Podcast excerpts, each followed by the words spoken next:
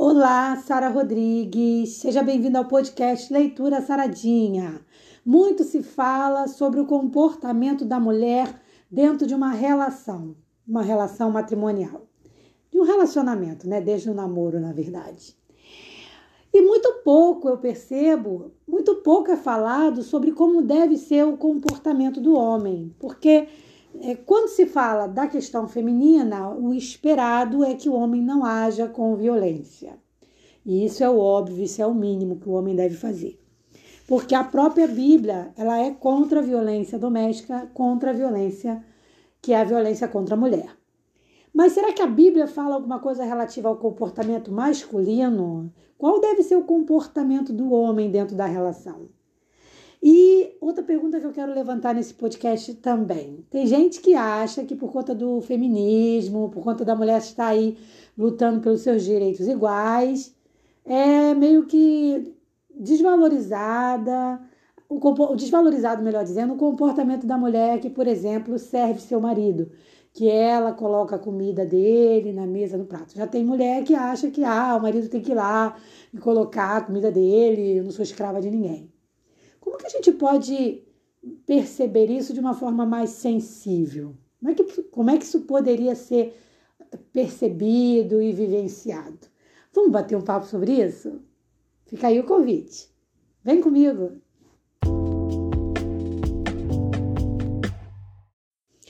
Antes de mais nada, eu já quero começar esse podcast dizendo para você e vou te pedir, por favor, não sai correndo se você pensa diferente. Mas eu vou dizer para você que eu tenho um imenso prazer de servir o meu marido. Eu, particularmente, não gosto se a prática de colocar a comidinha, se meu marido tivesse que constantemente ir lá na panela, pegar o prato dele e colocar. Agora, também é muito interessante porque dentro da minha relação acontecem um, alguns momentos em que meu marido me serve e a gente não tem problema nenhum com isso. Então, sim, a pessoa que mais cuida da, da comida da casa, que, que faz os alimentos, sou eu e sirvo meu marido e meu filho que mora comigo com imenso prazer. Mas às vezes a gente reverte os papéis e, independente de eu estar ocupada de mais uma outra tarefa ou não, às vezes eu peço, meu marido faz com muito carinho a comidinha e quando ele faz, ele me serve. Então isso foi uma coisa que a gente nunca sentou para falar, mas sempre fluiu muito bem, fluiu naturalmente. Eu vou falar um pouco mais sobre isso daqui a pouco, mas agora eu quero entrar direto no tema, tá? E aí eu volto a dizer, você tem plena liberdade de discordar, só te peço que não vá embora. Mas você tem total liberdade de discordar, se você acha que, ah, não, acho bobagem isso e tal. Tudo bem, sem problema nenhum. A gente só tem que viver o que a Bíblia fala, né? Aí, e sobre, sobre o que a Bíblia fala, hoje a gente vai ver o comportamento do homem. Como que deve ser o comportamento do homem dentro da relação? Em Efésios 5, no capítulo 25, a Bíblia diz assim: Vós, maridos, amai vossas mulheres, como também Cristo amou a igreja e a si mesmo se entregou por ela. Pronto, só com isso aqui a gente já percebe que o homem que é autoritário demais, que quer mandar na mulher, que acha que a mulher não tem direitos, ele já está completamente afastado de Jesus, mesmo se ele estiver na igreja. Porque é um erro a gente achar que quem tem quem está na igreja está sempre certinho. Tem muita tem muito joio dentro da igreja, tá? Então, até no cuidado de começar um relacionamento, porque eu já errei nisso e posso falar com propriedade, mesmo se o rapaz for da igreja, você tem que ter cuidado. Eu já, me, eu já quebrei minha cara por conta de namorar a pessoa porque achava que só porque ela era da igreja ela era legal. E isso não tem nada a ver. Você tem que olhar o comportamento, você tem que olhar a vida espiritual dela, você tem que observar uma série de fatores e não apenas o fato dela ser da mesma congregação que você ou, ou vivenciar da mesma fé, tá? Então a Bíblia ela traz aqui uma referência para o comportamento do marido. Qual deve ser o comportamento do marido para que não, não haja é, violência doméstica? O marido ama verdadeiramente sua esposa e se entrega por ela. O que, que, que, que é o se entregar? É se anular? O marido vai se anular? Não. Até porque se ele tiver também casado com uma mulher abusiva, ele tem que estar atento e sair dessa relação. O homem também não nasceu para ser maltratado, tá, gente? Isso aí a gente tem que ter cuidado, porque tem também abuso de mulher com homem tá? A gente foca fala mais do feminicídio, do, da violência doméstica contra a mulher, porque a mulher é a maioria. O homem que é maltratado é minoria. Mas tem mulher que trai, tem mulher que maltrata, tem mulher que bate, tem mulher que se fere para acusar o homem. Então tem que ter cuidado sim. Homens também tenham cuidado com o, o, comportamento da mulher.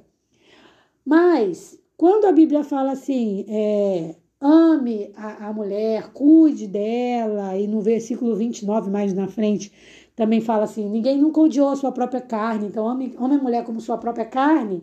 A Bíblia está dando orientações para que ambos se respeitem mutuamente, para que ambos se complementem. Voltando agora sobre o que eu falei para vocês no início sobre por que, que eu tenho um imenso prazer de servir meu marido, eu não tenho problema nenhum com isso. Por quê? Primeiro porque ele não me impõe isso, tá? Não é uma imposição. Então eu acho que o marido ele não deve impor isso à mulher, isso tem que ser natural. E, e também não vejo problema nenhum se o marido tiver que ir lá e pegar o pratinho dele e botar, tá bom? Não tenho problema nenhum com isso.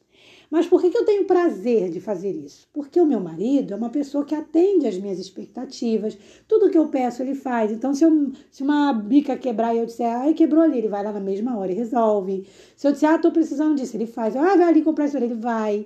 Então, é o marido. Quando o marido é um marido prestativo, quando o marido é um marido educado, carinhoso, a mulher fica feliz de fazer isso. Então, você, você homem, se eu estiver falando para algum homem assim, se a sua mulher também está sendo uma mulher que não está aceitando fazer isso, primeiro, tudo bem que pode ser uma coisa que partiu dela, mas também você tem que observar: será que o meu comportamento não está influenciando no comportamento da minha esposa? Será que eu não estou tornando a vida da minha esposa tão infeliz, tão triste, a ponto de ela ficar depressiva, dela ficar sem motivação para me agradar?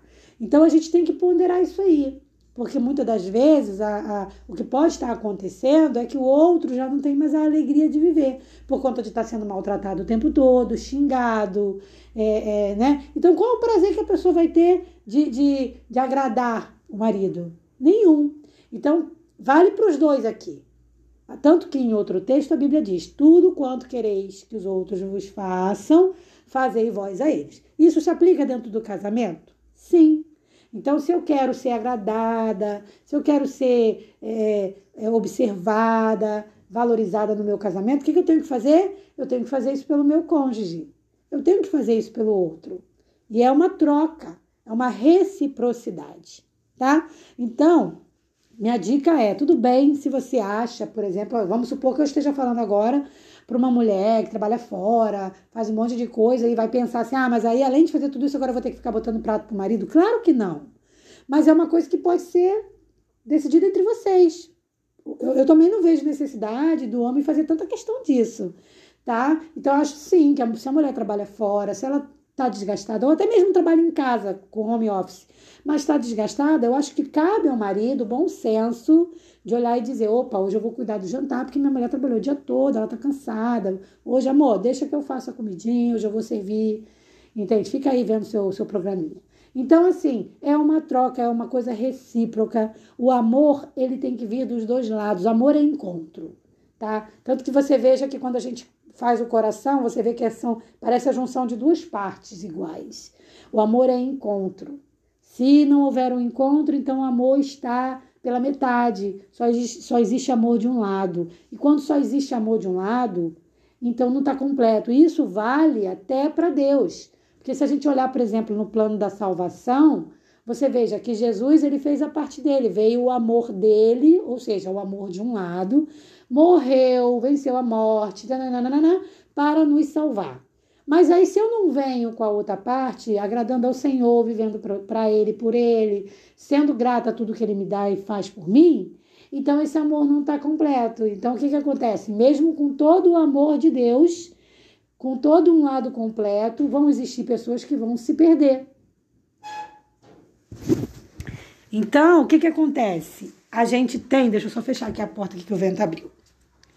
Então a gente tem que pensar nisso. A gente tem que pensar o que que eu faço para que o meu relacionamento seja mais feliz. Eu tenho que pegar, eu, eu fugi um pouco do raciocínio aqui. Eu tenho que pegar e fazer a minha parte no amor. Qual é a minha parte no amor? qual é o outro lado. Então, cada um, se cada um fizer o seu a sua parte no amor, o amor fica completo. E para fechar o podcast de hoje, é assim que acontece, por exemplo, na nossa relação com Deus. Deus fez a parte dele e faz até hoje, né? A gente faz a nossa parte e aí se concretiza o quê? O plano da salvação. A gente está salvo. A gente vai viver eternamente com Jesus, amém? Mas para isso, eu também tenho que fazer a minha parte. Então, a gente tem um maior exemplo que a gente pode tirar para a nossa vida matrimonial, dentro de um relacionamento, é o exemplo de relacionamento que Deus quer ter conosco. Um relacionamento de complementação, um relacionamento de valorização, agradecendo e valorizando pelo que o outro faz. Só assim a gente consegue alcançar a felicidade.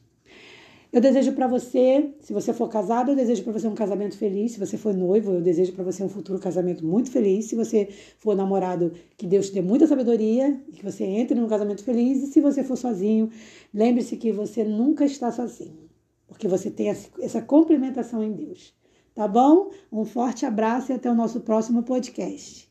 Bom dia, paz.